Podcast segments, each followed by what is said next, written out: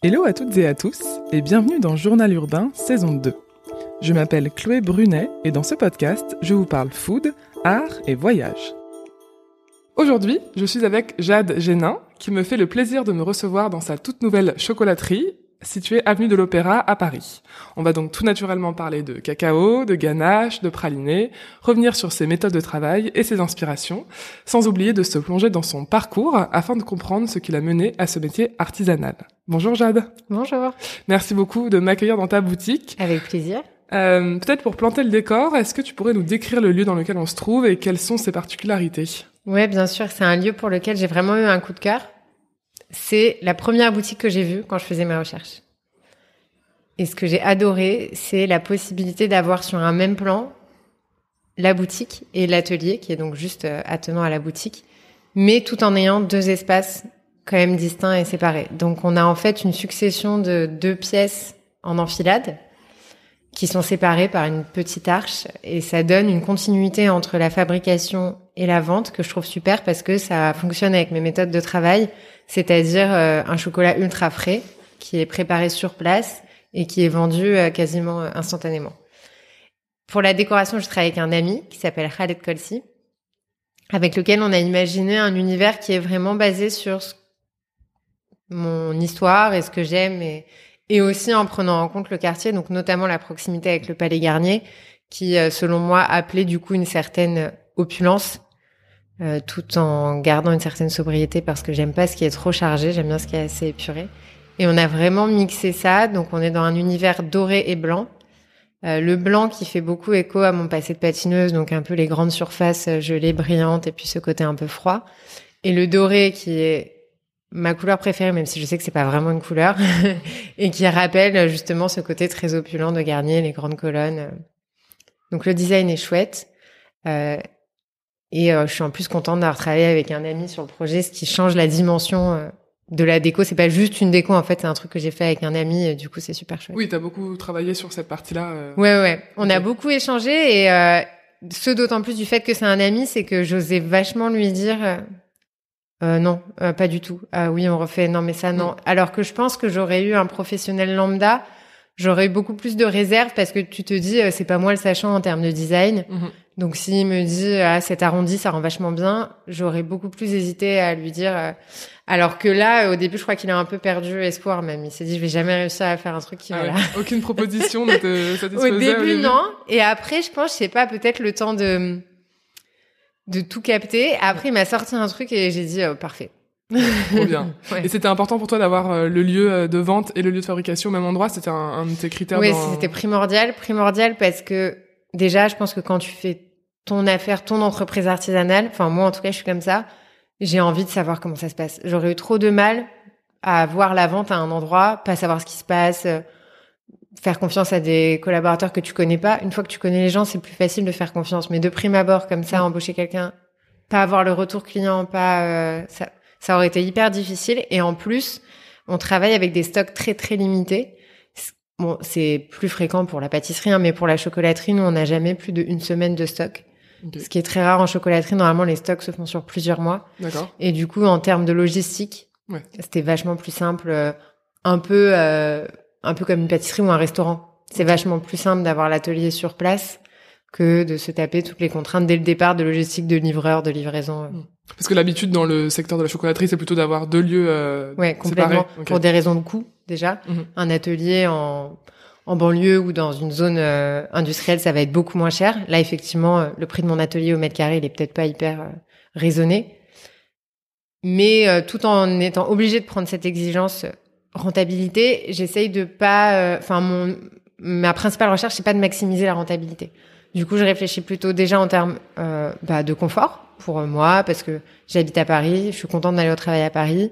Euh, en termes aussi euh, de de d'endroits pour mes employés, tu vois, c'est vachement agréable. Ils travaillent avenue de l'Opéra, ils ont la lumière du jour, ce qui est hyper rare en, en restauration. Ouais, souvent tu à- vas dans un sous-sol ou alors Ben dans ouais. un- une arrière-boutique. ouais, là on a euh, la lumière du jour. Quand il fait beau, on ouvre la porte. euh, donc c'est une porte-fenêtre, donc euh, tu vois, on profite de, de l'air extérieur et tout. C'est super sympa. Et puis euh, ça permet d'avoir une fraîcheur euh, top qualité des produits, tu vois, et de réagir rapidement. Et alors, juste à côté de ta boutique, enfin à, deux euh, portes, on peut trouver celle, Mm. la boutique de Cédric Grolet. Un peu plus loin, on peut trouver celle de Pierre Hermé. Puis après, il y a plein d'autres chocolatiers, de pâtissiers dans le quartier, dans l'avenue de l'Opéra. J'ai l'impression que le quartier de l'Opéra, c'est un peu aussi un choix stratégique quand on fait euh, peut-être du chocolat ou de la Mm. pâtisserie. Euh, toi, pourquoi t'avais choisi ce quartier en Au départ, particulier? Alors au début, c'est rigolo parce qu'au début, l'agent immobilier avec qui je travaillais, je lui avais dit pas le quartier d'opéra. Ok. Euh, pourquoi? Parce que pour moi, opéra, c'était surtout un quartier euh, touristique. Et je pense que quand on commence son affaire, il faut viser une clientèle locale parce que les touristes finalement, ils viennent chercher ce qui est déjà connu. Ils viennent pas vraiment s'aventurer. euh, ça, c'est plutôt euh, le Parisien ou les Français. Mm. Donc, je voulais plutôt une adresse locale. Et puis, il m'a quand même fait venir voir ce local justement parce qu'il y avait euh, l'alignement, le côté transparent. Donc, il savait que je recherchais ça. Donc, il m'a dit, venez quand même le voir. J'y suis vraiment allée à reculons. Et quand j'ai vu que c'était collé à Cédric Grolet et à Pierre Hermé, je me suis dit, c'est des super voisins. Ok. Donc, Ça va euh, apporter une clientèle qui est euh, aussi. bah, euh, je me suis surtout dit, euh, ça fait un, un petit coin euh, haut de gamme. Ok. Pâtisserie, food, haut de gamme, quoi. Et je pense que c'est hyper bon d'avoir des bons concurrents. Enfin, en tout cas, si on est dans le même, euh, dans la même démarche. Mhm. Alors après, on a chacun nos identités. Pierre Hermé, maintenant, c'est euh, un truc mondial, euh, semi-industriel. Euh, euh, Cédric Grolet, il travaille la pâtisserie. On travaille très différemment les uns des autres, mais en tout cas, on a tous vocation à se positionner sur la food haut de gamme. Mhm. Et c'est intéressant, je trouve, d'avoir des gens qui, qui ont des objectifs qui peuvent être communs euh, à côté. Et Cédric Grolet encore plus, parce que au-delà de, du monde qui l'attire, ce dont je bénéficie pas trop, pour être honnête, parce que les gens, comme ils font trois heures de queue chez lui, après, ils sont rincés. ils- Ouais, ils viennent pas forcément pas euh, la chercher queue. le chocolat chez Jadjena. Ouais. Mais ça donne un petit côté, euh, tu vois, t'as vraiment le pôle, le- l'excellence à la française. euh, Cédric Grolet, c'est vraiment artisanal. Mhm. Euh, ils font tout euh, sur place, euh, tout est fait à la main, même s'ils le font en quantité astronomique par rapport à moi. Mais en tout cas, je pense qu'on est vraiment sur un placement similaire. Euh, c'est haut de gamme, c'est aussi euh, des nouvelles générations. Enfin, maintenant plus trop, il y a plus jeunes que nous, mais mais euh, c'est pas les anciennes générations, donc c'est chouette. Ça, ça a beaucoup influencé, ouais. Ouais, donc c'est vraiment un, un quartier euh, porté par euh, cette gastronomie. J'imagine qu'il y en a d'autres dans Paris et peut-être si demain Ouais, ouais, et puis en euh, plus, même pas très loin, même si c'est pas collé-collé, il y a aussi le comptoir du Ritz, qui est genre à 10 minutes à pied. Mm. Enfin, il y a un pôle euh, assez cool, et puis il y a aussi tous les restos euh, asiatiques, japonais, Ouais. qui attirent des gens qui aiment manger, en tout cas, tu vois. C'est Donc, sûr. euh, donc c'est vrai que c'est bonne chouette. adresse. Donc, Ouais. faut, faut venir visiter ta boutique, en effet, euh, qui est très belle, blanche et, et dorée. Maintenant qu'on a un peu planté le décor, est-ce qu'on peut parler euh, plus de dégustation, de produits euh, Quels produits on trouve euh, chez Jade Génin si on passe la porte de la boutique? Alors, bon, bien sûr, des chocolats. Évidemment. Et ma gamme phare, c'est la gamme des pyramidions. Donc, pyramidion, c'est le nom qu'on a donné aux chocolats qui ont une forme pyramidale. Et pyramidion, c'est le terme exact de la pointe de l'obélisque de la Concorde. Euh, c'est pour ça que c'est pas juste pyramide. Très. Donc, c'est une forme de chocolat qui a été inspirée de la pointe de l'obélisque de la Concorde. Pourquoi? Parce que euh, je suis très parisienne, je voulais donner un marqueur Mhm. parisien. Pas que dans la forme du chocolat, je pense que l'ensemble de la boutique le reflète aussi, ce côté à la fois opulent, épuré, euh, le côté un peu net, qui, qui, qui rappelle un peu euh, des choses de mode à la française. Et ça m'intéressait que ça, que ça soit rappelé également dans la forme du chocolat. Et la forme pyramidale permet en plus d'induire un équilibre nouveau au niveau de la dégustation. Donc c'est pour ça qu'on s'est focus là-dessus. tu peux peut-être développer ce, ce côté gustatif? Ouais, Ouais. alors en fait, les chocolats, généralement, ils vont être euh, ronds, euh, non, carrés ou rectangles. Et euh, du coup, la proportion fourrage et couverture est pas du tout la même. Tu vas avoir plus de fourrage que de couverture. Euh, moi, il y a toujours plus de fourrage que de couverture, mais au lieu d'être sur un 30% de couverture, 70% de fourrage, t'es plutôt sur un euh, 60-40. Et du coup, la, le chocolat en lui-même est assez présent parce que je trouve que dans certains bonbons, notamment par exemple si tu vas manger des bonbons de chocolat euh, de pas très bonne qualité, Mhm. limite tu n'as plus le goût du chocolat en fait. Euh, et je trouve que quand même quand on mange un chocolat, c'est aussi ce qu'on recherche. Et euh, je trouvais que ça, ça pouvait induire un équilibre nouveau. Au-delà de ça, il y a aussi le fait que ben du coup euh, la pointe est une rabiauté, ça permet d'avoir des chocolats de petite taille.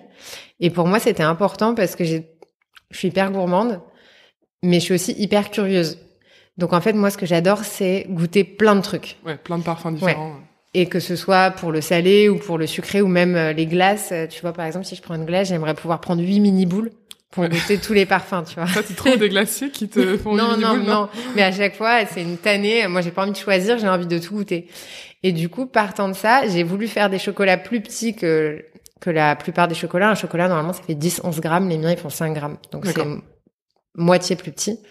Euh, pour avoir ce côté où on peut en manger 5, 6 à la fois. Bon, en vrai, moi, je peux en manger 10, mais pour euh, rester raisonnable, 5, 6 à la fois et goûter plein de parfums, qu'il y ait vraiment un côté un peu euh, que tu fais toi, quoi, quand tu manges la boîte, euh, plutôt que soit de t'arrêter à deux, soit de le couper en quatre pour goûter tout. Après ton produit, les... c'était un choco. Ouais, là pour le coup, on peut pas le partager. Ton, la- les pyramidions, c'est vraiment Ouais. pour soi, quoi. Ouais, ouais. ça se met en une fois dans la bouche et du coup, ouais, je me suis un peu écartée de la question principale. Donc, le pyramidion, c'est la gamme principale. On décline en une vingtaine de parfums, à peu près. Et là, euh, je dirais qu'il y a euh, une dizaine de parfums qui sont classiques parce que les bons classiques, ça marche toujours bien. Donc, noisette, pistache, euh, des choses comme ça. Et après, sur l'espace restant, j'essaie vraiment de beaucoup travailler les associations de saveurs pour apporter un peu de ce qui, euh, de ce que moi j'ai pu découvrir. Euh, depuis que je suis toute petite, j'ai toujours été vraiment hyper formée à, à la bouffe sous toutes ses formes. Et je trouve qu'il y a beaucoup de choses intéressantes à amener. Et du coup, j'essaye d'avoir des associations de saveurs sympas. Donc euh, là, la dernière que j'ai fait, c'est euh, coriandre et basilic thaï. J'en ai un avoine thym. Il y en a un, ça va être pistache et coriandre fumé. J'en ai un au tamarin, un à la camomille. Donc essayer d'apporter des choses dans le chocolat où les gens ont peut-être un peu plus l'habitude de rester sur le côté euh, fruits secs et sucrés Mhm. et d'apporter un peu des des- d'autres parfums et justement pour que ça aille avec ce format et faire un côté un peu un voyage gustatif. Et ça, du coup, c'est des, des parfums, des associations que tu avais déjà en tête depuis euh, toute petite parce que t'as goûté plein de choses ou c'est des ça, se tra- ça se travaille Ouais, euh, ça se travaille. Bah, il Ouais. y a des choses t'as envie d'essayer et t'essayes et ça marche. Et puis il y a des choses euh, t'as envie d'essayer et t'essayes et ça marche pas. Par exemple, avant j'adorais la rose et je voulais absolument faire un, un truc à la rose mais qui soit élégant. Tu vois, souvent tu tombes dans le savon quand tu Mm. manges de la rose. Et j'ai fait des millions d'essais et tellement que j'aime plus ça, la Ouais. rose. Ça m'a, tu vois, j'ai saturé de rose. Donc parfois t'as des idées originales ou pas, tu vois. Après, un truc à la rose, c'est pas original, c'est la manière dont tu le fais qui peut être original. Et ça débouche pas. Et parfois, il y a des choses, le, le parfum, le chocolat camomille, par exemple, noisette camomille, c'était vraiment par hasard parce que euh, les personnes avec qui euh, je travaille pour les épices, ils avaient une, dans leur catalogue, j'ai vu camomille sauvage d'Iran. Et j'ai trouvé ça hyper joli. Juste, euh, tu vois, le côté sauvage, l'Iran, j'ai trouvé ça hyper joli. Et je l'ai commandé juste pour ça. Sans me dire, euh, sans avoir eu l'idée au départ. Mais je trouvais le, le truc poétique et je me suis dit, putain, c'est trop bien si tu manges un truc euh, Donc à la tu- camomille sauvage d'Iran. euh, et c'est venu juste comme ça. Donc il y a des choses où ça dépend. Et puis t'essayes, ça marche bien. Il y en a où il faut 15 essais, il y en a où il faut Là, c'est quoi le dernier parfum qui te vient en tête que t'as, dont t'es particulièrement fier sur la réalisation?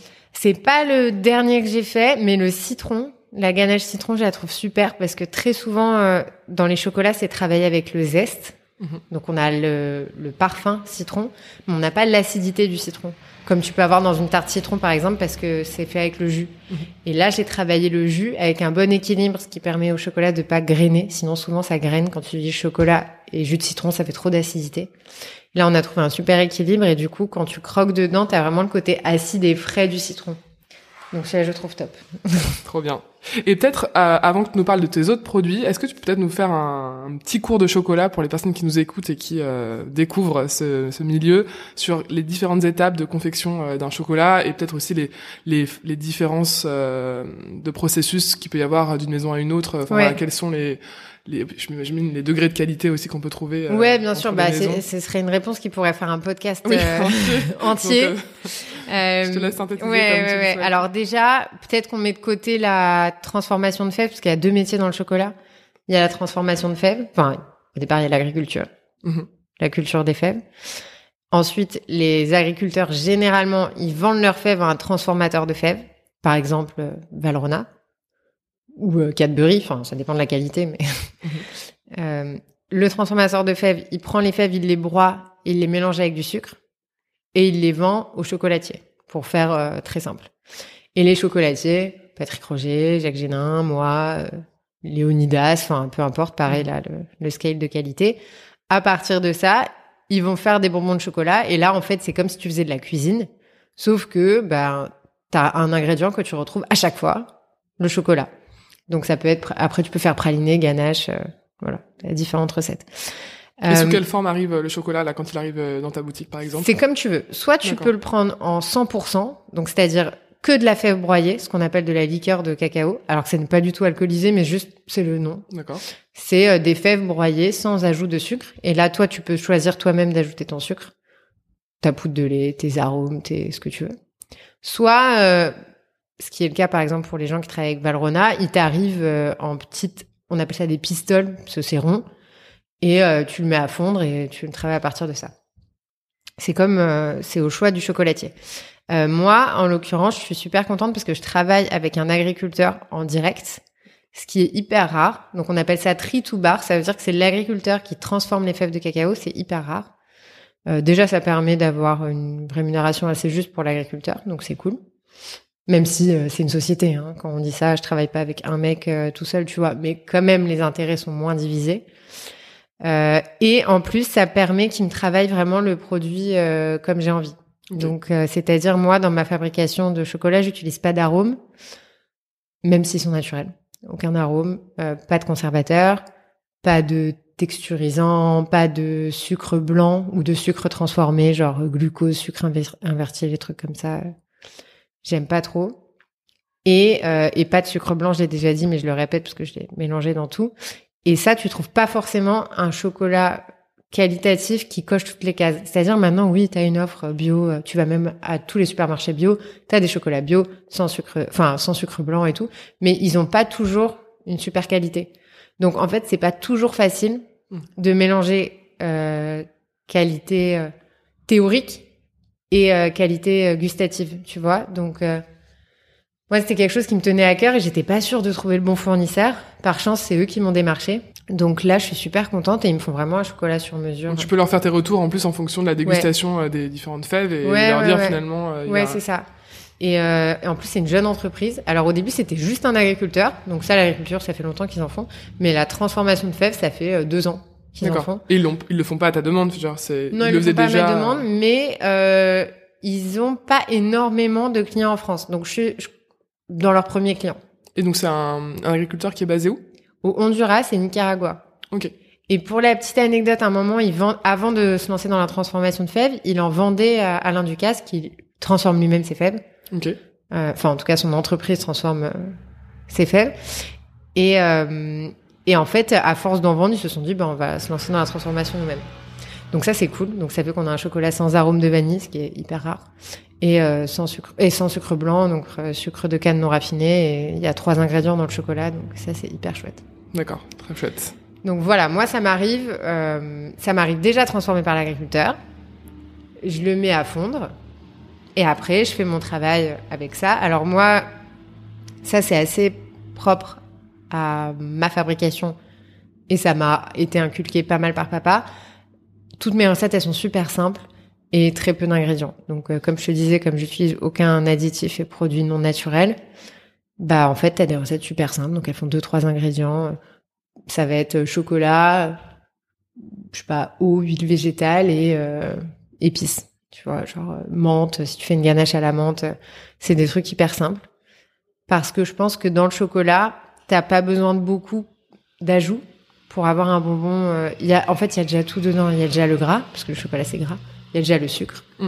Euh, donc après, t'as besoin de travailler la texture et pour travailler la texture, t'as pas besoin de. Enfin, il y a beaucoup de choses euh, qui font qui font le taf quoi. Il y a Mm. pas besoin de mettre des trucs euh, chelous. Donc moi je travaille comme ça, mais c'est pas du tout courant. C'est pas du tout courant. ce qui fait que mes chocolats ont une durée de conservation de 15 jours. Ils ont pas une super stabilité à la chaleur, tu vois, parce que euh, bah il y a rien qui les qui les Qui les maintient. maintient, y a pas de quoi. conservateur, ouais. Ouais, il y a pas de conservateur, euh, il y a pas beaucoup de sucre, donc ils sont très gras, donc ils fondent vite. Euh, mais c'est un choix, je pense que tu fais, euh, enfin que moi je fais pour le gustatif, qui te donne vraiment complètement autre chose en gustatif. Et par contre, euh, c'est sûr que tout le monde fait pas ça parce que ça coûte beaucoup plus cher. Mm.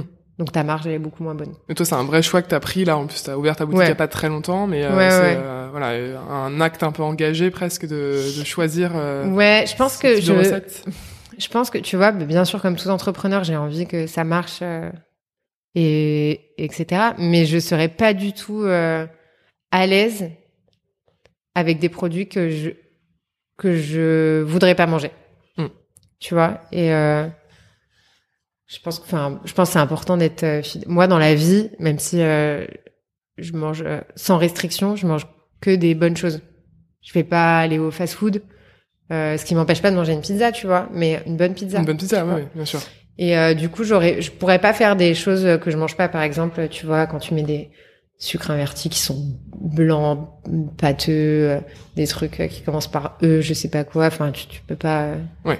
T'as pas envie. Enfin, tu vois, t'as pas envie de les manger. En tout cas, quand tu le sais pas.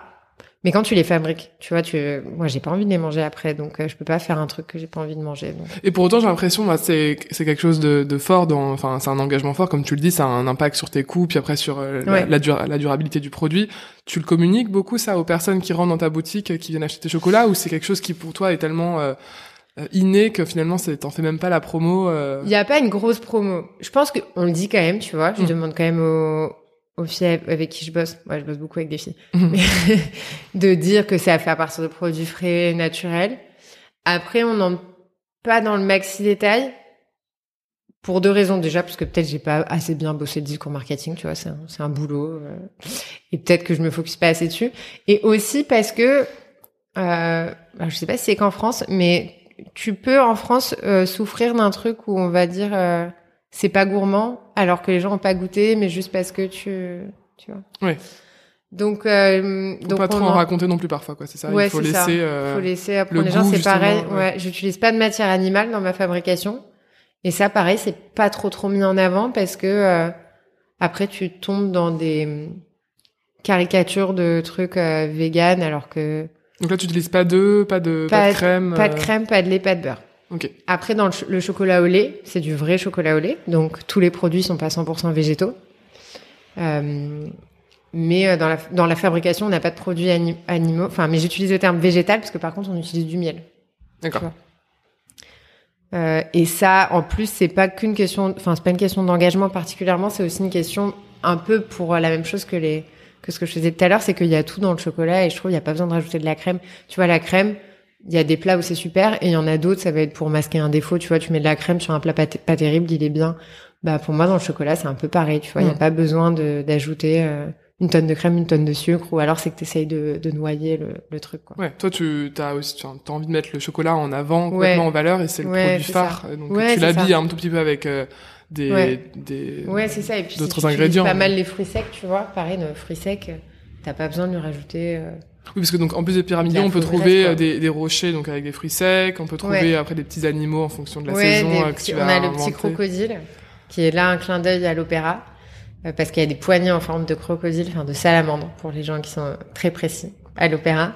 Et du coup, on a repris euh, des petits crocos. On fait aussi la petite grenouille que j'aime bien. Euh, car ça, c'est un clin d'œil à mon papa, parce que c'était un, un moulage qu'il faisait quand j'étais petite, pour Pâques.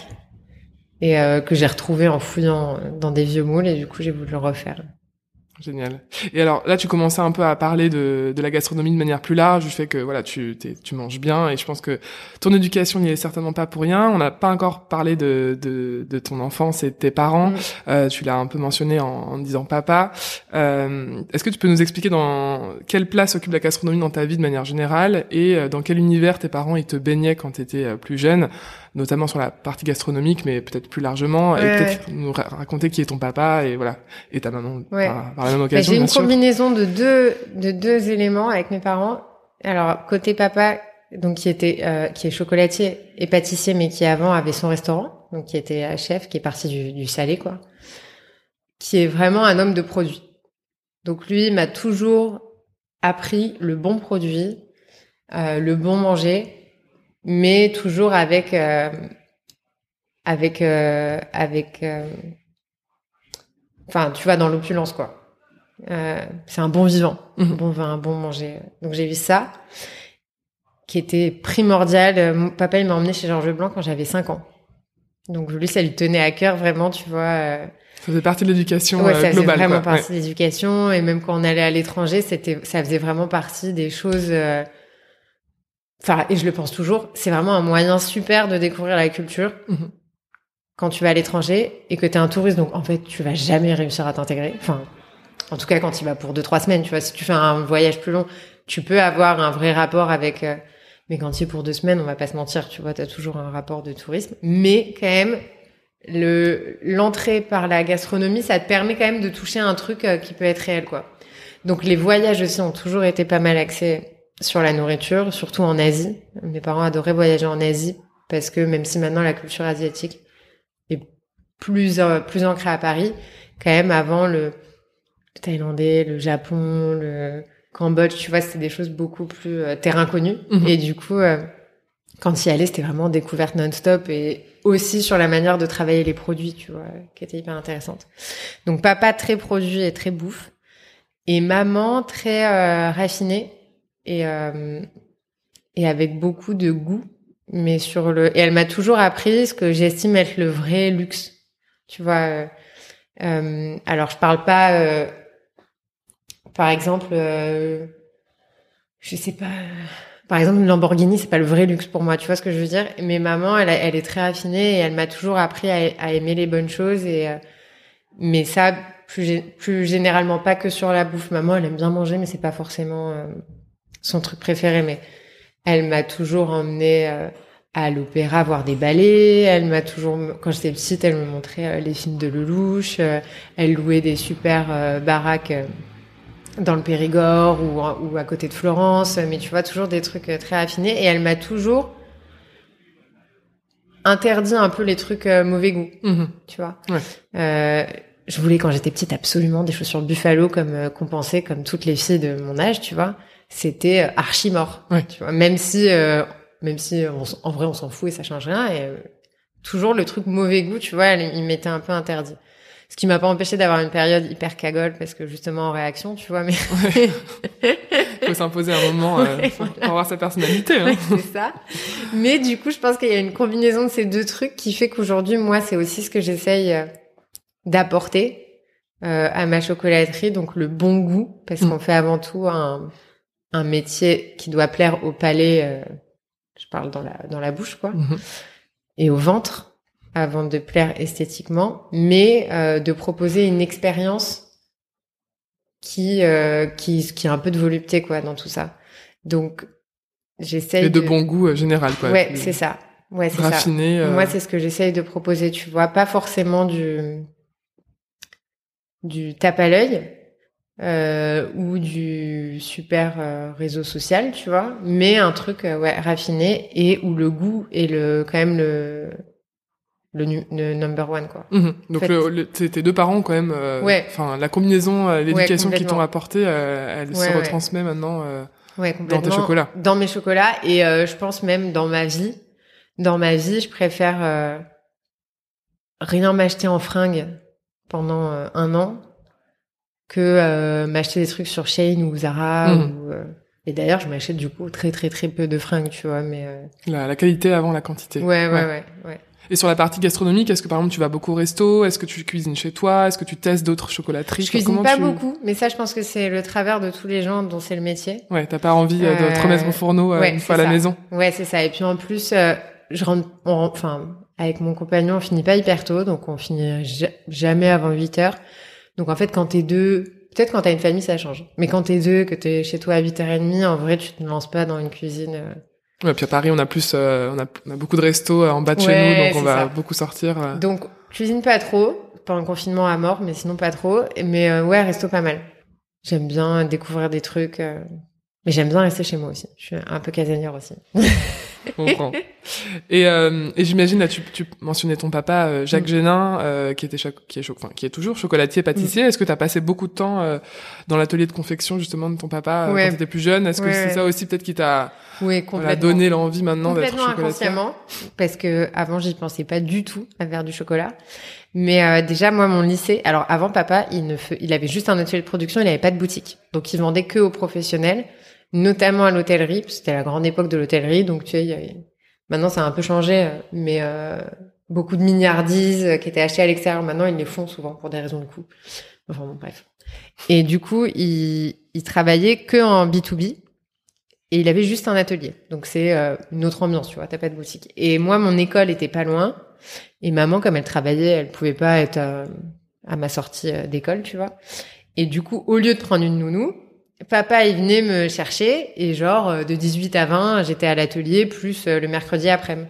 Sauf si j'avais des activités. Et là, papa, il avait un second qui s'appelle Sophie, qui est toujours son second. Ça fait 20 ans qu'elle travaille avec nous, donc moi, c'est comme euh, comme ma sœur, quoi. C'était elle qui était de corvée pour amener Jadou à ses activités, tu vois. en plus de son métier, elle, elle, était nounou, quoi.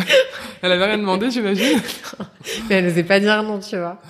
Euh, donc du coup, ouais, j'y passais pas mal de temps. Papa, il me faisait faire euh, des choses. Alors Sophie, c'est marrant justement parce qu'elle me disait quand t'étais petite, évidemment, tu faisais n'importe quoi. Donc en fait, on était toujours rattrapé ton travail. Euh, c'était hyper chiant. En même temps, t'avais rien demandé non plus. T'avais pas peut-être certainement pas si, envie moi j'étais contente. Si, Si, si, j'étais super contente. Je faisais les trucs et tout. Enfin, mais comme comme un petit qui fait un dessin, tu Oui, vois. oui. T'es hyper appliqué et tout, mais oui, c'est moche. Tu vois à la fin. et du coup, genre, j'y ai passé beaucoup beaucoup de temps, mais sans mesurer que c'était pas courant. En fait, moi vraiment, j'ai grandi en pensant que tous les enfants ils allaient euh, au taf de leurs parents après, tu vois. D'accord. Enfin, et d'ailleurs, je pensais que tous les parents étaient chefs d'entreprise. Parce que euh, maman, elle est médecin, donc elle était aussi à son compte. Et en fait, je pensais que juste tu faisais l'école, les études, salarié, et après tu ouvrais ta boîte. Je pensais que c'était la suite euh, logique, tu vois, que tout le monde faisait ça. Et euh, du coup, j'ai vraiment grandi comme ça, sans mesurer un peu que c'était un truc exceptionnel et tout. Et je l'ai compris donc beaucoup plus tard. Donc, euh, quand j'ai commencé moi-même à travailler, donc j'ai commencé à travailler comme avocate, donc quand j'avais 24 ans, et que là, j'ai plus du tout eu le temps d'aller aider papa, parce qu'après, en grandissant, je continuais de l'aider. Alors, pas tous les jours, mais euh, à Noël, quand il y avait des coups de rush, ou l'été, pour me faire de l'argent, tu vois, les premiers petits boulots, les trucs comme ça. Mais ça, quand j'ai commencé à, à bosser, bah, j'ai plus du tout le temps. Quand t'es à la fac, même si tu travailles, t'as beaucoup plus de temps, tu vois. Hmm. Et, euh, et, et là, j'ai compris en fait que ça me manquait beaucoup. Parce que quand t'étais petite, à ce moment-là, là, ce dont tu nous parles, euh, en- tu confectionnais les chocolats euh, pour euh, filer un coup de main Ouais. à Sophie et à ton père. T'avais pas du tout envisagé un jour de travailler dans le chocolat. Pas du tout. C'était pas du tout quelque chose qui te traversait Ouais, l'esprit. Non, pas euh, du tout. Je pense que j'ai vraiment, enfin, j'ai vraiment grandi en me disant que, bah, que j'allais faire des études, que c'est normal de faire des études et que, euh, en plus, ouais, tu vois que plus papa, papa c'était un peu, euh, il m'a toujours dit, j'ai pas eu la chance de faire des études. Tu vois. Mm. Et du coup, en fait, le, le chocolat, alors, euh, c'est pas un reproche hein, que, je, que je fais là, mais le chocolat était plus positionné comme euh, j'ai réussi à m'en sortir via. Mais il y a d'autres routes plus simples, Mhm. tu vois. Euh, ce qui dans son cas est vrai, tu vois. Et papa, il a pas eu du tout la même enfance que moi. Il a eu une enfance beaucoup moins douce et drôle. Et peut-être que euh, s'il avait été dans un cadre comme moi, euh, peut-être qu'il serait un ingénieur euh, brillant chez Oui. Mercedes, tu vois. Donc même lui, pas. en fait, il t'a pas forcément poussé vers la voie de Non. la gastronomie. Il t'a incité Non. à faire des études plutôt Ouais. longues de droit Ouais, et c'est pour faire ça. un métier Mais je pense que c'est normal, tu réagis toujours par rapport à... en opposition ouais, à ce que Bah t'as ouais, à ton vécu. enfance, lui, on l'a enlevé de l'école à 13 ans, ça a été son super grand regret, tu vois. Euh, ce que je comprends, parce que t'as toujours envie de d'avoir une enfance euh, normale. Et du coup, mes parents, ils ont toujours été euh, vachement pour les études. Bon, maman, elle, elle- avait fait médecine, tu vois, Oui. donc... euh, c'était Huit- un huit truc ans de droit, euh, tu vois. et du coup, ouais, je me suis jamais posé la question. Parce que pour moi, si tu pouvais faire des études, ben, tu les faisais. Tu les faisais, ouais. tu vois. Oui, et puis en France Ouais. aussi, on a un côté euh, où si ouais, tu veux faire un, un, un métier manuel, on va pas forcément te, Ouais. te pousser dans cette direction. Ouais, euh, c'est ça, ça commence à peine à changer, à peine, parce que en fait, juste maintenant, ça passe à la télé. Du coup, la télé donne un côté glam, et quand c'est glam, on aime bien, tu Mm. vois. Mais, mais euh, la- ouais, c'est- la réalité n'est pas la même. Ouais. Ouais, ok. Donc du coup, j'ai fait mes études, et euh, tant que j'arrivais à combiner les deux, bah, j'ai pas ressenti de manque.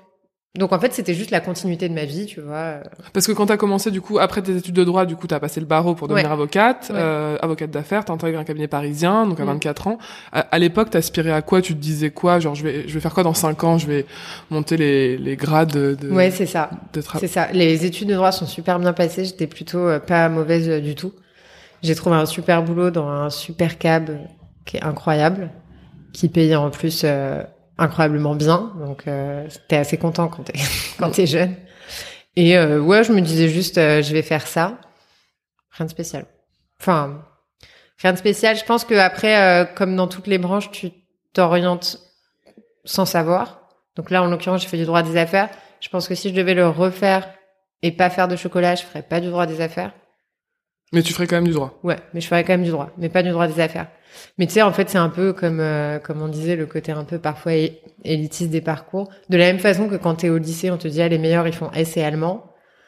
Euh, quand t'es à la fac, on te dit, les meilleurs, ils font du droit des affaires. Et comme t'as envie d'être dans les meilleurs, bah, tu fais du droit des Ouais. affaires. Mais en fait, c'est pas forcément le plus intéressant, c'est juste ce qui rémunère le mieux. Hmm. Donc, avant de me dire, euh, je vais faire du chocolat, je me suis d'abord dit, est-ce que je change pas de voie, de, enfin, de spécialité en droit? Parce que tu commençais déjà là, au bout de, je pas, de trois, de trois ans, c'est ça, en droit des affaires, à te dire, euh, finalement, c'est pas J'ai commencé à bosser en droit plus. des affaires. Non, en fait, je me suis, en fait, j'ai fait, tu sais, tu fais des stages pour être avocat. Oui. Euh, et à mon dernier stage, je me suis dit, je vais pas faire du droit des affaires parce que euh, je préfère euh, d'autres branches du droit, euh, droit public, droit pénal. euh, je vais pas faire droit des affaires. Et il y a ce cabinet qui est vraiment un des meilleurs cabinets de Paris qui m'a qui m'a proposé une collab. Et je me suis dit, bon, je vais la prendre. Je vois parce que c'était quand même une opportunité en or. Je vois et si dans six mois, déjà ça me bossé pour eux, c'est ça, euh, en stage? non, j'avais pas bossé pour un stage. Et si dans six mois ça me plaît pas, euh, parce que tu sais après les stages, euh, enfin tu fais tu fais jamais les trucs les plus intéressants en stage non plus, tu vois. Donc je me suis dit je vois en vrai taf ce que ça donne, et sinon je changerais de de branche, Mhm. tout en restant dans le droit, tu vois. Je remettais pas en cause le droit parce que j'avais adoré mes études. Et après en fait la question elle s'est complètement déplacée parce que je me suis pas dit euh, euh, qu'est-ce que je veux faire comme branche de droit, je me suis juste dit ah mais le chocolat ça me manque trop en fait.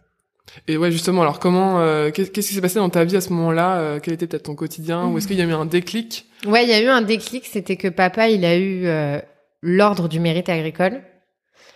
Et du coup, bah forcément, à la cérémonie, j'étais un peu émotive. Et je me suis dit, ce sera trop bien, quand j'aurai des enfants, d'avoir un, un, un grand-père pâtissier, tu vois, il leur fera des gâteaux et tout. Mais d'ailleurs, c'est trop marrant que je me sois dit ça parce que, enfin, je l'avais moi-même eu, donc je sais, enfin, bref, tu vois, j'avais une sorte de fascination pour ce truc alors que je l'avais vécu moi-même, mais trop bizarre. Donc je me disais ça, je me disais ah c'est trop bien, nan, nan. et en fait en me le disant, je me suis dit mais en fait euh, il y aura plus la chocolaterie quand j'aurai des enfants, tu vois, papa il sera peut-être à la retraite, mais s'il est à la retraite, qu'est-ce qui va se passer Donc ça a commencé à tourner et j'ai capté que c'était pas éternel. Tu- je pense que ça m'a et ça m'a fait le même choc que quand tu captes que tu vas passer un tiers de ta vie sans tes parents. Mm. Tu sais quand t'es jeune, tu n'y penses pas. Et euh, quand t'approches les 30 ans, tu te dis ah en fait euh, Mm. en fait je vais pas avoir mes parents pendant 30 ans, c'est horrible et tout, comment je vais faire, tu vois. Mm. Et j'ai eu le même genre de de choc, tu vois, en me disant euh, en fait la chocolaterie, elle est pas elle est pas ju- elle est pas là en fait, elle est pas juste là et euh, Oui, elle, vit parce que ton père. Ouais, euh, voilà, c'est ça. ouais. Ouais. exactement. Et quand j'ai pris conscience de ça, c'est là que j'ai capté l'importance que ça prenait dans ma vie. Et que c'était pas possible que ça disparaisse. Ouais, finalement, tu vivais aussi tes études de droit et ensuite euh, tes des années d'avocate parce que la chocolaterie était là. Ouais, que c'est ça, tu tu tous vois. les week-ends, tu voyais ton papa, Ouais, tu pouvais ouais, manger ouais, du chocolat, exactement. euh, vivre ce Ouais, ouais, je prenais un gâteau, tu vas prendre un gâteau, t'a- t'amènes tes copains, enfin, tu vois. Je me rappelle d'ailleurs une fois, c'était rigolo. euh, Papa, la galette des rois, c'est son, son gâteau préféré à faire. Et du coup, il veut le faire lui parce que c'est ce qu'il préfère. Mais du coup, il fait des nuits blanches euh, chaque année pour faire sa galette, tu vois.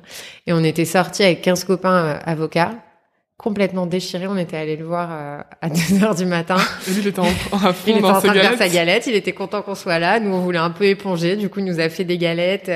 Et tu vois, des moments de vie comme ça que euh, qui font que la que le truc est présent dans ta vie, mais qu'en fait, tu te rends pas compte que que ça peut s'arrêter. Et je me suis dit non, impossible. Tu vois. D'accord. Donc le déclic, Ouais. c'était ça. Le déclic, c'était ça. Et quel était le, le next step une fois que tu as eu le le, déclic? Parce le que- next step, alors au début, vu mes études, je me suis dit bah je vais le prendre en, en gestion, tu vois. Enfin, ça paraissait euh, assez logique. Euh, et à l'époque, c'était hyper euh, la mode du terme scale up Mhm. pour développer les petites entreprises. Et donc avec un peu un truc comme ça, tu vois, de développement et tout, ça m'a pas convaincu. Je me suis dit que c'était pas ce que j'avais envie de faire, que dans ce cas j'étais aussi bien en avocate. Et à force de me tourner le truc, je me suis dit bah non, mais ce que j'aime en fait c'est le produit, c'est le la fabrication, c'est l'héritage de mon père aussi, et c'est pas juste euh, prendre une boîte pour m'implanter euh, à New York, à Londres, au Japon. Enfin je m'en fous en fait ça, tu vois. Et en fait juste le temps de réussir à s'écouter. Et après je me suis dit bon bah en fait je veux juste faire du chocolat. Mais toute cette réflexion, tu l'as faite toute seule, euh, Ouais, toute seule. dans ta chambre Ouais, ou toute t'en as pas du tout parlé avec ton père, Non. justement, ta mère ou Non, ton je suis pas très euh, communicative sur ce genre de choses. Donc en général, je je me tourne le truc toute seule dans ma chambre et une fois que ça y est, je suis en accord avec moi-même, c'est bon, je saute le pas. Tu passes à l'action et là Ouais. tu l'annonces. Ouais. Donc je leur ai dit, je l'ai dit à, j'en ai parlé à mon copain. Genre c'était au mois de mai. Et je, dis- et je lui explique le truc et déjà il me fait un peu genre ok d'où ça sort, tu vois, parce qu'effectivement j'en avais pas du tout parlé. Et je dis ouais non mais euh, je vais démissionner en décembre et tout. Et en fait j'ai démissionné euh, trois jours plus tard. Ah ouais. Ouais, j'ai croisé mon associé dans la dans le couloir et je lui dis ah faut qu'on parle. Et, euh, Et c'était pas un coup de tête pour toi, c'était vraiment mûrement réfléchi. non, j'étais euh. sûre. C'était, j'ai, ça, ça, le timing faisait coup de tête, mais j'étais sûre de moi. Et euh, je l'ai dit à papa, pareil, qui m'a pas cru, je pense, au début. Il a cru que j'avais passé genre une mauvaise semaine, euh, parce que je travaillais beaucoup, beaucoup quand j'étais avocate. Et il a dû se dire, euh, bon, elle est fatiguée, euh, tu vois. Parce que donc, tu lui as dit que tu avais démissionné, mais lui, il a pris ça un peu. euh, Ouais, Légèrement, je pense. quoi. Ouais, je pense. Il a dit oui, oui, d'accord, viens travailler avec nous. Et voilà. Et en fait, à partir du moment où j'ai pris la décision, je pense qu'il n'y a pas une fois où je me suis pas sentie à ma place. Enfin, tu vois, où j'ai remis en question euh, le choix que j'avais fait. Pas une fois. Et Ouais. maintenant que tu as ouvert ta boutique et que tu as plusieurs mois de recul, tu es 100% aligné avec tes Ouais, décisions. 100%. euh, 100%. Alors bien sûr avec la super chance euh, d'avoir mes parents, tu vois, euh, qui déjà m'ont permis d'avoir un cadre d'apprentissage très différent de une personne classique qui veut faire du chocolat ou une autre forme de de restauration. Moi, j'ai quand même déjà appris avec mon père, ce qui est génial. En plus, mon père, c'est un des meilleurs. Donc, euh, c'est un cadre euh, parfait, tu vois, même Oui. si, bien sûr, euh, du coup, on s'engueule deux fois plus que avec ton boss parce que tu as zéro retenue, Oui. du coup. Euh, Parce que du coup, c'est ça, hein, tu as posé le- la, la toge d'avocat et t'es parti, euh, du coup, Ouais. quelques mois plus tard, bosser euh, avec papa, avec, qui au euh, début a mis un point d'honneur à me montrer que euh, je savais rien faire parce que j'étais pas une manuelle. Oui, c'était un peu, euh, je vais pas te prendre sous mon aile parce Non. que t'es ma fille, je vais Ouais, te non. montrer que Ouais. si tu veux être là, il faut que tu le mérites, c'est ça? Ouais, c'est ça. Ben, je pense que comme papa, dans son parcours, il s'est toujours battu pour tout avoir. Il conçoit pas que t'es quelque chose euh, simplement. Mm. Tu vois? Et du coup, même avec moi, je pense qu'au contraire, il voulait me montrer que c'était pas simple. Mhm. Euh, et du coup, non, il a été. euh, Au début, il me faisait rien faire, vraiment rien faire. Pendant deux mois. Il voulait tester ta motivation aussi, Ouais, je pense. certainement. Je pense. De voir si c'était pas un, un coup de tête, justement. ou- Ouais. Et tous les trucs, en fait, je les ai faits euh, quand il était pas là. Je sais pas, il était en rendez-vous et je faisais un truc et du coup, il voyait que je, que je savais le faire. Mais sinon, quand il était là, il disait non, non, tu peux pas faire, c'est trop compliqué ça, il faut. Faut au moins 3-4 ans avant de savoir le faire, euh, tu vois. D'accord. Et à, à quel moment, justement, il a vu que t'étais très motivé et que t'allais, t'étais là pour je pense rester ça a pris 6 mois. Ça a pris six mois. Moi, ok. ça a pris 6 mois et en fait, j'ai une courbe d'apprentissage euh, hors norme parce que évidemment, bah, en fait, je savais déjà faire la- les trois quarts des trucs. Alors, pas bien parce que il y a une différence entre savoir le faire et réussir à le faire, Mm. tu vois. Mais tu l'avais observé pendant des années en Ouais, étant ça. enfant. Donc déjà, même avant d'arriver, je pouvais dire à quelqu'un toutes les étapes, toutes Oui, les recettes. t'avais déjà la théorie, en fait. Ouais. Mm.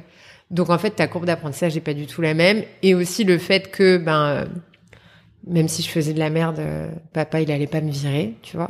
même, même si on s'engueulait et tout, t'as aussi moins peur de d'essayer. Oui. Parce que, euh, je sais pas si j'essaye de caraméliser des pistaches, si je les brûle, j'ai moins peur qu'un employé classique. Mhm. Même si. euh, Et vois. justement, par rapport aux employés de ton père euh, à l'époque, euh, est-ce que la collaboration s'est bien passée au du début, fait ça a été un peu la dur. fille de Ouais, au début, ça a été un peu dur. Euh, et puis en plus, avec aussi une différence de de personnes et d'ambiance, tu vois. Effectivement, c'est pas les mêmes gens euh, dans un cabinet d'avocat que euh, des gens qui travaillent en restauration. Donc une, un- di- différence de, de code aussi, Mhm. de manière de fonctionner. Donc je pense qu'au début, c'était, j'étais pas forcément toujours euh, bien alignée. Et aussi le truc de, tu vois, euh, la petite avocate qui veut faire du choco, euh, c'est la fille du patron, tu vois. Je pense qu'au début, euh, bof bof. Ouais, Et puis, en fait- preuves au- auprès de tout le monde, quoi. oui, oui. Et en fait, je pense que après, comme ils, ils ont vu que bah j'ai appris vite, tu vois, il y a eu au contraire eu un truc. euh, et après, au bout de, de un an, c'est moi qui gérais l'équipe en chocolaterie, tu vois. Et sans aucun problème de légitimité. En fait, ça s'est fait tout seul. Ça s'est fait tout seul parce que la pratique, je l'ai appris très vite. Et après, sur l'organisation, j'avais des skills euh, par ma formation et par l'exercice du métier d'avocat qui faisait que j'avais des bonnes euh, skills d'organisation, de prod, que j'ai du mal à remettre en œuvre chez moi. C'est marrant ça, parce que mon équipe elle est beaucoup plus petite. Donc en fait c'est beaucoup plus dur d'organiser à peu que d'organiser à plein. Mais euh, quand l'équipe est encore petite, tu fais encore beaucoup de choses, j'imagine. Euh. Ben ouais, et puis en fait la surorganisation sur des petites structures ça sert à rien. Tu perds plus de temps à la faire que qu'autre chose. Mm. Ça sert d'organiser, tu vois, papa, c'est une équipe de 15. Euh, c'est une prod annuelle qui doit être six fois supérieure à la mienne. Donc là, ça sert de faire un planning à la semaine, de faire un planning. Moi, je faisais un planning pour chaque personne, comme ça, chaque personne, elle sait où elle va. Mais nous, on est deux et demi en prod. Donc, j'ai deux et demi parce qu'il y a moi, une employée, un apprenti. Donc, il est là la moitié du temps. Je perds plus de temps à leur faire un planning euh, de la semaine que, euh, que en fait à faire au moins au moins t'as la méthode pour plus tard euh... ouais pour plus tard. Mais du coup c'est assez frustrant. Donc du coup il y a eu donc ça après je me suis j'ai géré l'équipe chocolat et non il y a pas eu de... et donc t'es resté trois ans c'est ça chez... trois ans chez papa ouais. et qu'est-ce que là avec le recul qu'est-ce qui t'a appris? Donc évidemment au-delà de t'apprendre toutes les techniques précises euh, pratiques mm. euh, du chocolat mais qu'est-ce que tu retiens? Qu'est-ce qui t'a inculqué pendant ces trois ans? Ben mais ça c'est sur toute la vie hein, mais c'est vraiment la qualité du produit le, le mantra de papa que je pense, qui m'a le plus euh, servi, c'est euh, avec de la merde, on fait de la merde. Il dit mmh. tout le temps ça. Et c'est vrai, et tu le vois dans tout. Euh, si tu pars d'une bonne base, tu peux arriver à un truc bien, même si tu fais pas grand chose, tu vois. Mais si tu pars d'un mauvais truc, t'as beau faire tous les trucs les plus compliqués pour essayer de le rendre bien, t'en feras pas un truc bien. Et la preuve, par exemple, même avec des pâtes, des pâtes pasta quoi, tu vois la différence entre des vraies bonnes pâtes que tu fais juste avec un peu d'huile d'olive ou des pâtes de merde. Euh, mm. Enfin. Donc le produit avant tout, c'est ce que tu retiens et que tu appliques maintenant dans ton business. Le produit avant tout et aussi euh, savoir faire ce qui nous correspond. Tu vois, moi je me remets beaucoup plus en, cause que papa surtout parce que c'est mon caractère. J'ai toujours été euh, comme ça. Et papa, il m'a toujours bien dit euh, que de toute façon, ça allait pas plaire à tout le monde. Donc autant faire un truc qui que tu comprends parce qu'au moins t'arriveras à le faire. Mais si t'essayes de faire un truc, t'arriveras pas à le faire parce que c'est pas toi, tu vois. Donc ça, c'est les deux trucs où souvent je me, enfin le produit, ça c'est full acquis, mais le truc de d'essayer de se dire, euh, de rester euh, fidèle à ce que tu veux faire, euh, ça, euh, ça, je me le répète euh, souvent. Ouais, et puis j'imagine quand tu lances un business aussi, tu vas, tu peux potentiellement avoir des biais parce que un produit est mieux reçu qu'un autre par le public et du coup te dire ok je vais aller vers ça alors qu'en fait toi t'as une envie primaire mm. d'autre chose. Et surtout quand t'ouvres ton ton affaire, enfin moi en tout cas ça me fait ça, je retiens que le négatif. Mm. Donc s'il y a trois critiques positives et une négative, je retiens que la que la négative. Mm que ça. les autres, elles disparaissent. Donc en plus, il faut, euh, enfin, je trouve, faut quand même soit avoir très confiance en soi et ses capacités, ce qui est pas mon cas, soit euh, toujours se rappeler. Euh, moi, je me dis quand on travaille, il y a, doit y avoir du bon qui en sort. Hmm. et se rappeler peut-être le, ouais, le plan de base, qu'est-ce que tu avais envie de faire avec euh, ce produit, ce, voilà, cet ingrédient. Et, euh, et revenir euh, vers ça. Ouais. Et donc alors, en novembre 2022, tu ouvres ta propre chocolaterie après trois ans passés chez ton papa. Ouais. peut-être, est-ce que tu peux revenir sur le, le choix d'ouvrir ta propre chocolaterie plutôt que de continuer à, à, gérer les équipes? Oui, je pense que en fait, c'est pareil, ça, ça s'est fait naturellement. Enfin, naturellement, non, mais un peu au fur et à mesure. Parce qu'au fur et à mesure, j'ai eu envie de faire des nouveaux produits. Et je me suis vite confrontée à la question de la pertinence d'un nouveau produit. Alors, quand tu fais une déclinaison d'un produit qui existe, par exemple, tu fais une ganache, euh, papa il fait une ganache à la menthe, je peux faire une ganache au basilic, ça c'est ce que j'appelle une déclinaison. C'est dans le cadre que papa a établi. Mais si tu veux faire un truc complètement différentes. Par exemple, euh, des petites pyramides végétales, alors que papa, c'est deux ingrédients forts, c'est la crème et le beurre. Tu peux te dire, euh, ok, à quoi ça sert de lancer une gamme végétale? Comment tu marketes? Comment ça va être reçu par les clients? Papa, ce qu'il a fait, c'est un monument quand même, tu vois. Les gens, ils viennent pour ce qu'il fait. Et du coup, quand tu as une clientèle établie comme ça, pourquoi tu vas leur proposer autre chose alors qu'ils aiment ce que tu proposes? Et, euh, et même s'ils et même s'ils aimaient la nouveauté que tu proposes commercialement, Les gens, ils viennent, ils peuvent pas dépenser euh, 200 euros de chocolat, tu vois. Ils ont à peu près un panier et ils vont prendre soit ça, soit ça. Mm. Donc, agrandir, agrandir, agrandir les gammes dans, un- dans une société du profil de celle de papa qui propose déjà de la pâtisserie, de la confiserie, euh, caramel, chocolat, glace. Enfin, tu vois, il y a déjà une offre euh, hyper soutenue. Je me disais qu'au bout d'un moment, ça servait pas à grand chose. C'est-à-dire, au mieux, ça servait pas à grand chose. Parce que c'était un, un produit parmi d'autres. Et au pire, ça, euh, ça me tuait un peu mes envies de création parce que euh, peut-être que la clientèle de papa allait pas être sensible à ce que moi j'allais proposer, tu vois. Parce que toi, du coup, rapidement, au bout de ces trois années de formation, tu avais des envies de, Ouais. de développement de produits, de création Ouais, qui te venaient, quoi. euh. Ouais, notamment sur euh, sur les inspirations. Moi, j'ai pas mal d'inspirations euh, un peu cosmopolites, pas mal d'Asie, pas mal d'Orient. Euh, ce qui est pas trop le cas chez papa parce que c'est pas son histoire. Euh, papa, il est 100% français. Moi, j'ai des origines euh, méditerranéennes. Plus, euh, j'ai beaucoup, voyagé. voyagé, ouais. Mm. Et papa, il n'a pas du tout voyagé et c'est pas la même époque. Donc en fait, c'est normal qu'on soit pas influencé euh, de la même façon par les mêmes choses. Donc j'avais envie d'introduire tous ces produits, donc un peu un peu différents, et aussi de travailler le chocolat différemment. Pas que, enfin, je trouve, que ce que papa fait, c'est formidable, mais juste j'avais envie d'introduire d'autres textures, d'autres. euh, Et euh, et du coup, c'était un peu compliqué parce que même aussi si j'en parlais à papa, tu vois, il, il prenait, enfin, comprenait pas trop, tu vois, au début parce que c'est normal, t'es un des plus grands euh, pâtissiers français, et il y a la fille, elle est là depuis deux ans, et elle te dit tu peux pas plutôt faire euh, comme ça la ganache, enfin, tu Mm. vois, genre de son point de vue aussi, c'est pas hyper euh, entendable. Mm.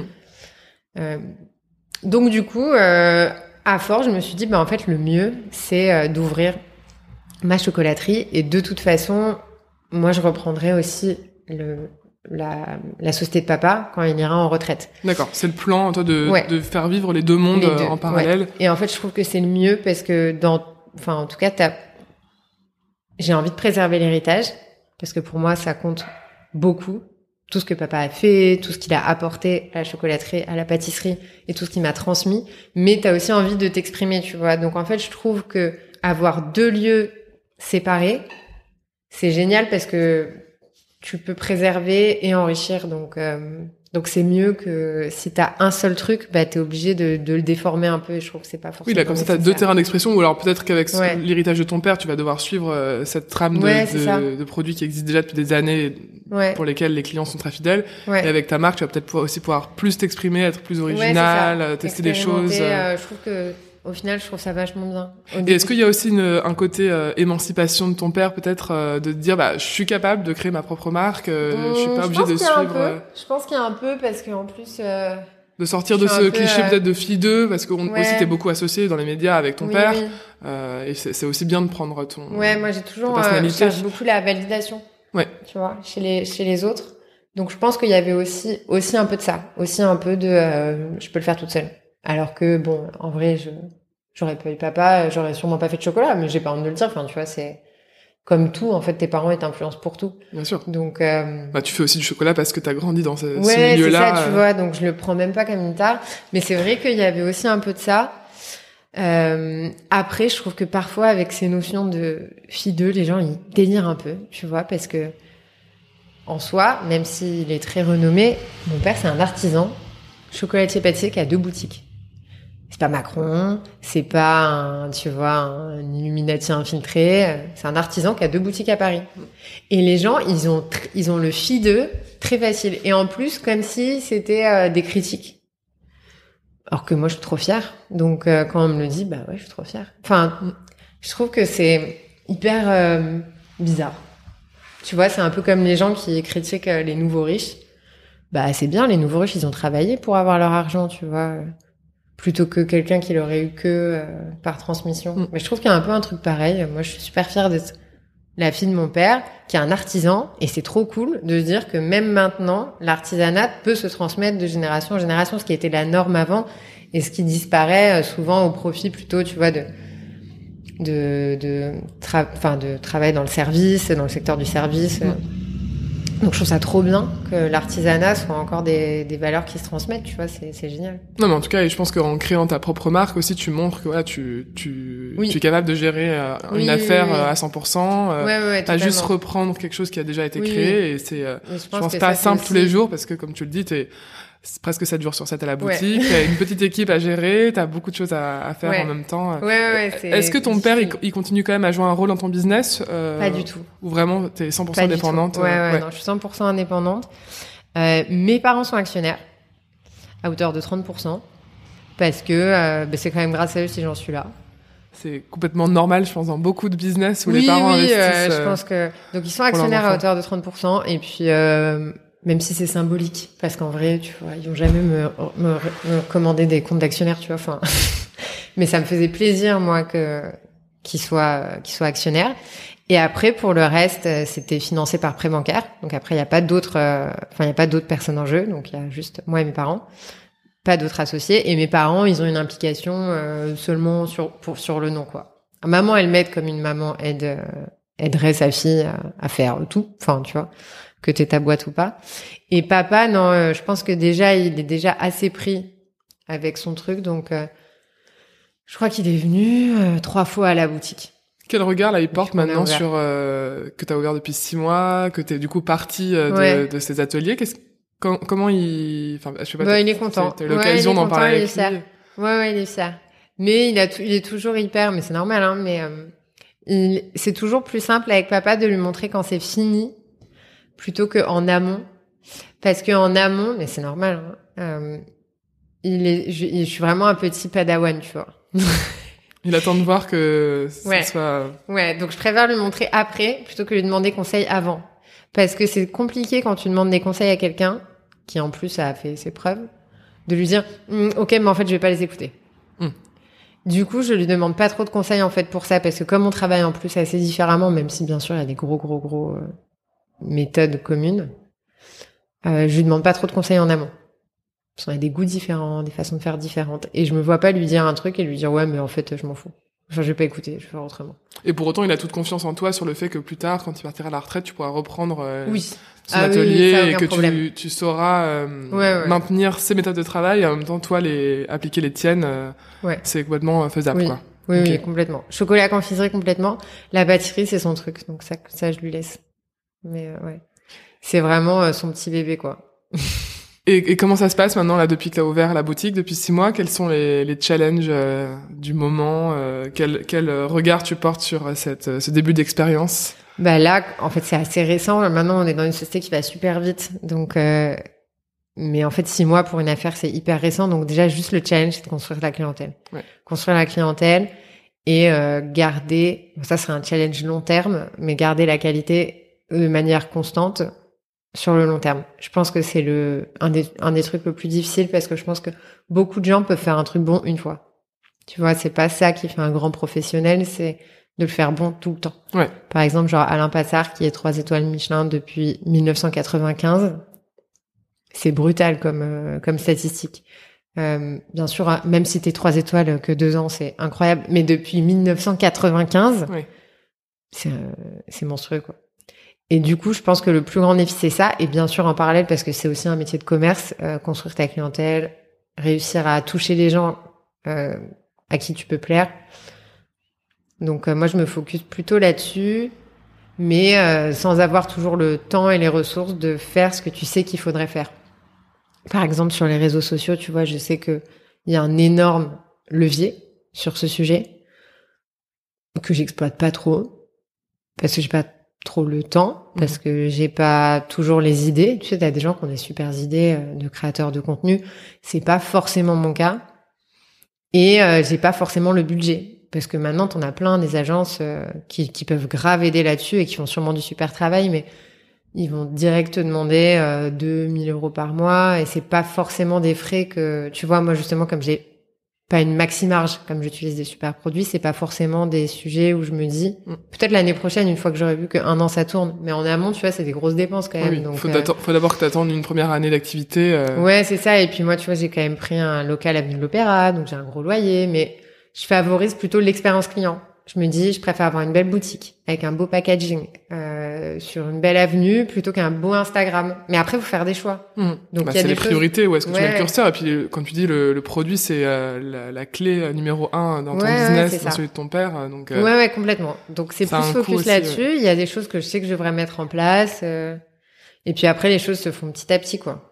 Je pense après, il y aura peut-être une saisonnalité à induire. Évidemment, le chocolat en été marche moins bien. Donc peut-être après, tu vois, trouver un truc euh, à faire l'été que je vais pas faire cette année. Parce que bah c'est pareil, tu vois, pour sortir un truc bien, il faut avoir le temps de bosser dessus.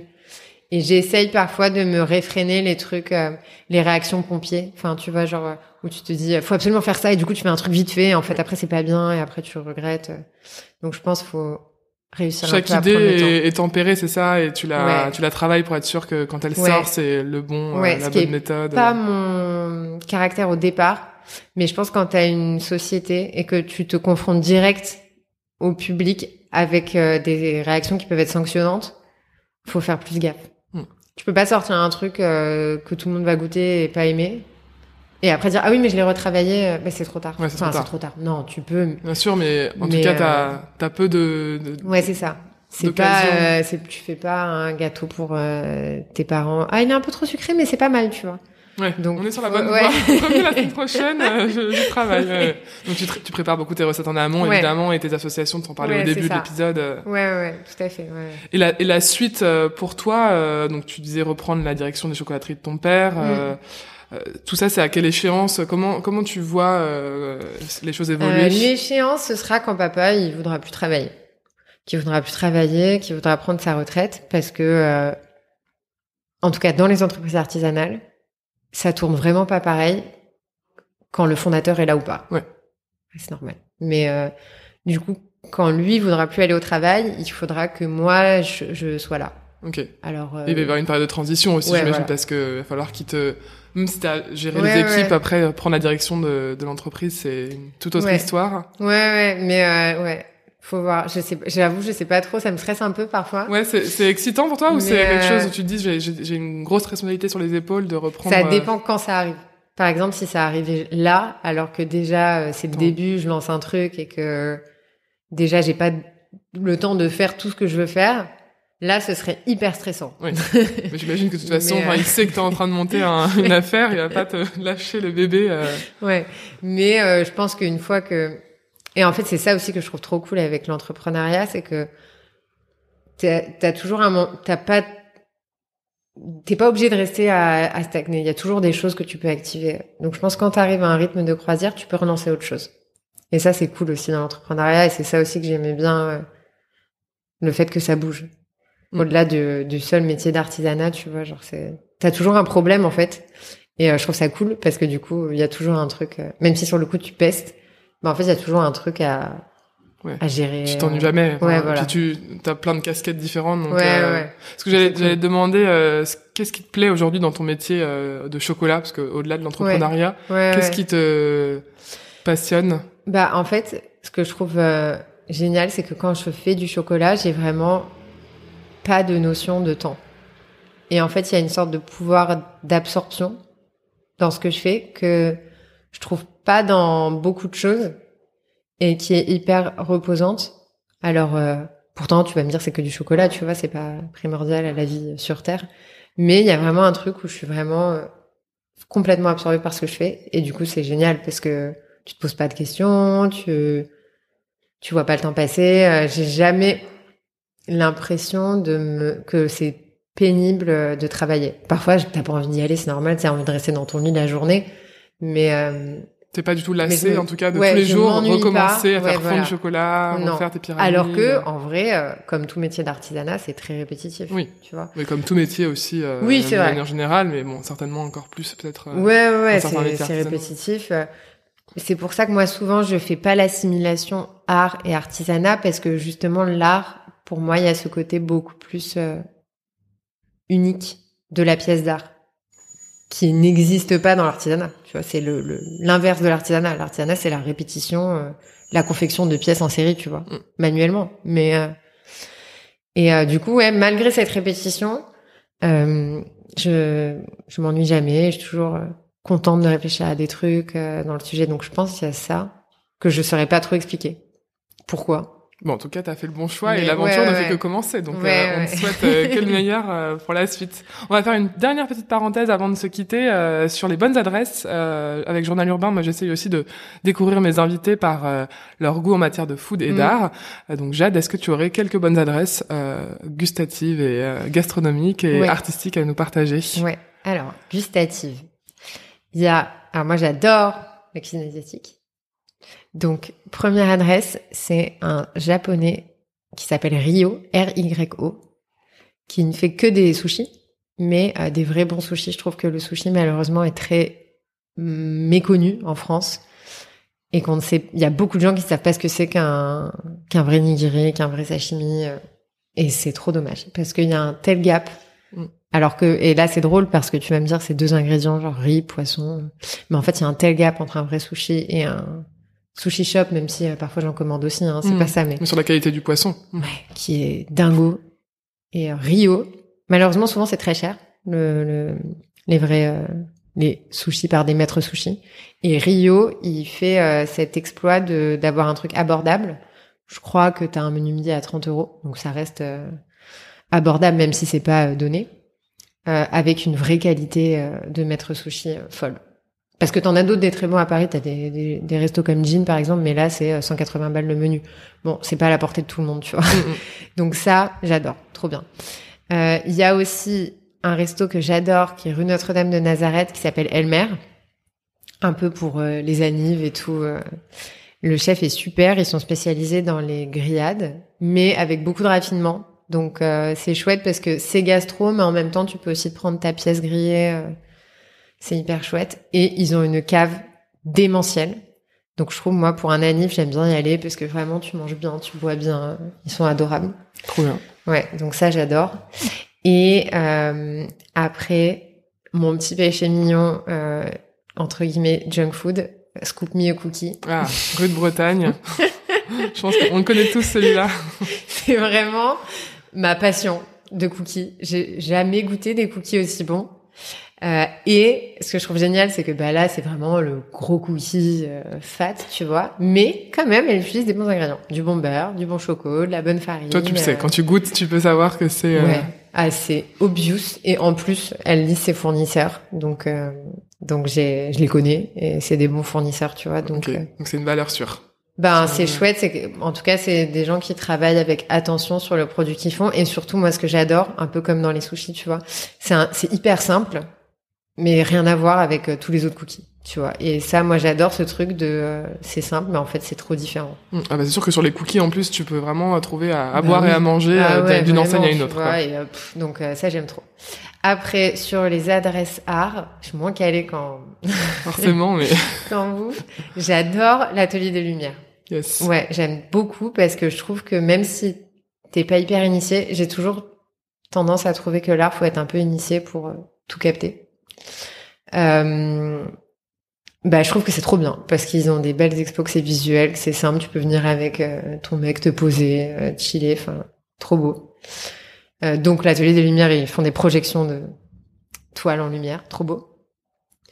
Après, c'est à Paris plutôt. Hein. Comme tu veux. Ok, parce qui qu'il y a un, un musée à, à, Bar- à Madrid qui est incroyable. Je crois que j'avais jamais vu ça. Attends, je vais trouver le nom. C'est un musée qui est spécialisé en peinture qu'on a trouvé avec mon mec, genre vraiment euh, par hasard. Parce qu'on voulait aller au Prado et nous on s'est planté, on s'est pointé au Prado à 17h30. Ah. Voilà, voilà, exactement. Tout le monde a la même réaction. Donc euh, on n'a pas pu rentrer. Et du coup, on s'est retrouvé par hasard devant le musée Thyssen, qui est un musée de peinture.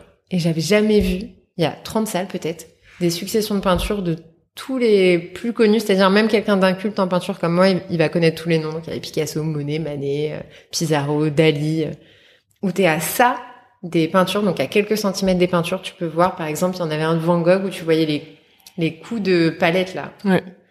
La Et texture et les reliefs ouais, sur, Ouais. le- sur la toile. Ouais, et j'étais j'étais scotchée. Je crois que j'avais jamais vu une succession autant de belles peintures. Et en plus, c'est des époques qui me parlent, tu vois, l'impressionnisme et tout. Je trouve que c'est des choses plus accessibles.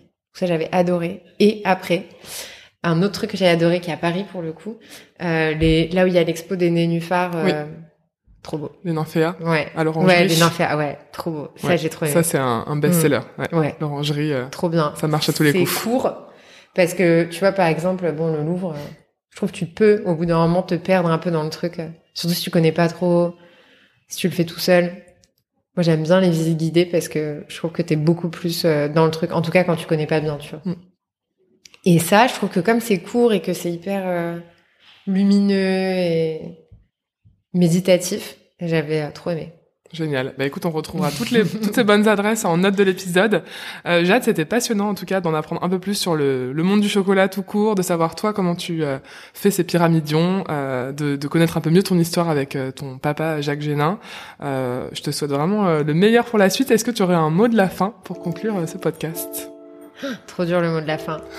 Non, bah écoute, juste que moi aussi c'était un super bon moment, donc c'est agréable d'avoir des échanges qui sont où on prend le temps. On prend pas assez le temps, je pense parfois. Yes. Donc euh, c'était cool. Merci beaucoup Jade. À bientôt. Merci. Merci beaucoup d'avoir écouté l'épisode jusqu'au bout. J'espère sincèrement qu'il vous aura plu, inspiré, émerveillé. Si c'est le cas, pensez à vous abonner au podcast sur votre plateforme d'écoute. N'hésitez pas à laisser une pluie d'étoiles en commentaire, mais surtout parlez-en autour de vous afin qu'ensemble, collectivement, on fasse rayonner ces profils créatifs singuliers. En attendant la prochaine découverte, vous pouvez suivre le podcast sur Instagram pour découvrir les coulisses des enregistrements, l'univers de chaque invité et retrouver les bonnes adresses mentionnées plus tôt.